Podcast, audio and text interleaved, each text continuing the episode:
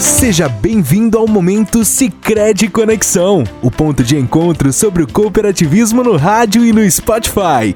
Fique por dentro das informações, novidades e projetos transformadores da cooperativa que está há mais de 40 anos promovendo o desenvolvimento local.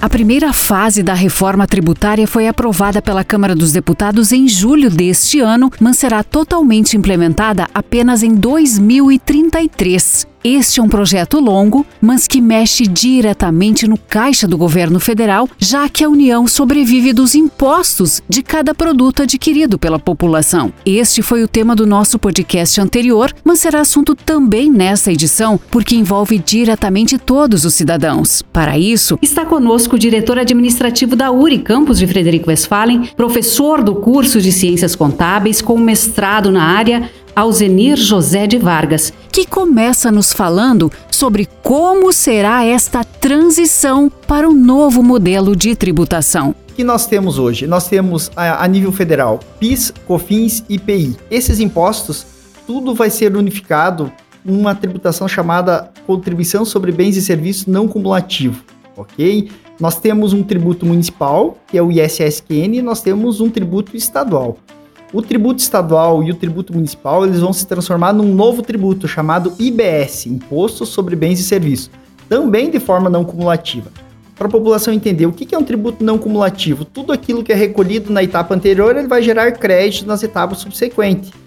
Consequentemente, a empresa somente vai fazer o pagamento do imposto do valor agregado que ela colocou em cima da mercadoria. Diferente de uma forma acumulativa, que ele é o, chamado efeito cascata. Eu pago no me acredito da etapa uh, anterior e assim uh, subsequentemente vai acontecendo uma bitributação. A reforma tributária está prevendo que não vai acontecer mais isso. A essa criação dos tributos do ICMS e o ISS, ele vai ter um impacto, muito significativo na arrecadação dos municípios e do estado. Por isso, todo o cuidado dessa reforma tributária ela tem um impacto a nível nacional, ele tem um impacto no nível do estado e tem um impacto micro aquele imposto, aquele SSQN que caía direto no, na conta da prefeitura, caía direto na conta do, aqui do município, ele vai ser recolhido de forma centralizada. E depois, logicamente, esse recurso vai voltar para o município. Mas a dinâmica é outra. Então o governo acaba centralizando isso tudo mais no governo federal, a arrecadação, a gestão desses tributos, e depois esses tributos vão voltar e cada um dos tributos vai atender a, a finalidade tributária para a qual ele foi criado que é ISS, é um imposto de competência dos municípios. Os municípios vão poder deliberar algumas coisas, mas não vai ter uma legislação própria do ISSQN de cada município. Tem algumas deliberações que o município vai poder trabalhar quanto à alíquota de ISSQN, mas a tributação vai ser de maneira uniforme. A questão do ICMS é, é um, é um dos, dos gargalos significativos que nós temos na tributação hoje, porque nós temos 27 estados com 27 legislações diferentes, uma guerra tributária insana, é muito complexo hoje você fazer movimentações de mercadoria de um estado para o outro, receber mercadoria, tem isenções, incentivos fiscais dentro de cada estado, e isso, de certa forma, gera um, um, um desequilíbrio, uma, uma falta de tranquilidade tributária para o próprio empresário. Uma dúvida que pode surgir ao Zenir perante todas essas mudanças é se a reforma tributária vai aumentar os preços dos produtos e serviços. Principalmente nos serviços, as discussões que a gente tem, a gente estuda muito isso, e na prestação de serviço vai. Por que, que vai aumentar? A questão da, da não cumulatividade. É um conceito que prestação de serviço, normalmente, as etapas anteriores, ela limitam a, a constituição de crédito. A alíquota vai ser maior, mas eu não vou ter crédito da etapa anterior.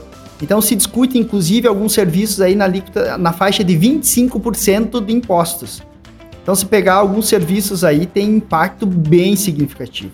É algo que a população precisa acompanhar, não adianta ficar transferindo a responsabilidade para a empresa, é, que as, as, as empresas que vão ser impactadas com isso, porque não, vai ser o contribuinte.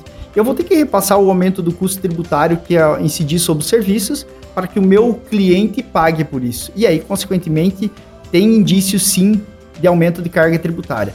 Não é uma reforma simples, é uma reforma complexa e eu tenho certeza que se o governo tivesse a certeza de que não iria impactar no caixa dele, na arrecadação dele, ele faria uma transição de 2023 para 2024. E ele está se propondo em fazer isso num período de 10 anos. Realmente um tema importante e até certo ponto também complexo, mas as explicações do Alzenir nos ajudaram a clarear um pouco as dúvidas. Então, muito obrigada, professor, pela sua participação e o nosso agradecimento também a você que esteve conosco em mais esta edição.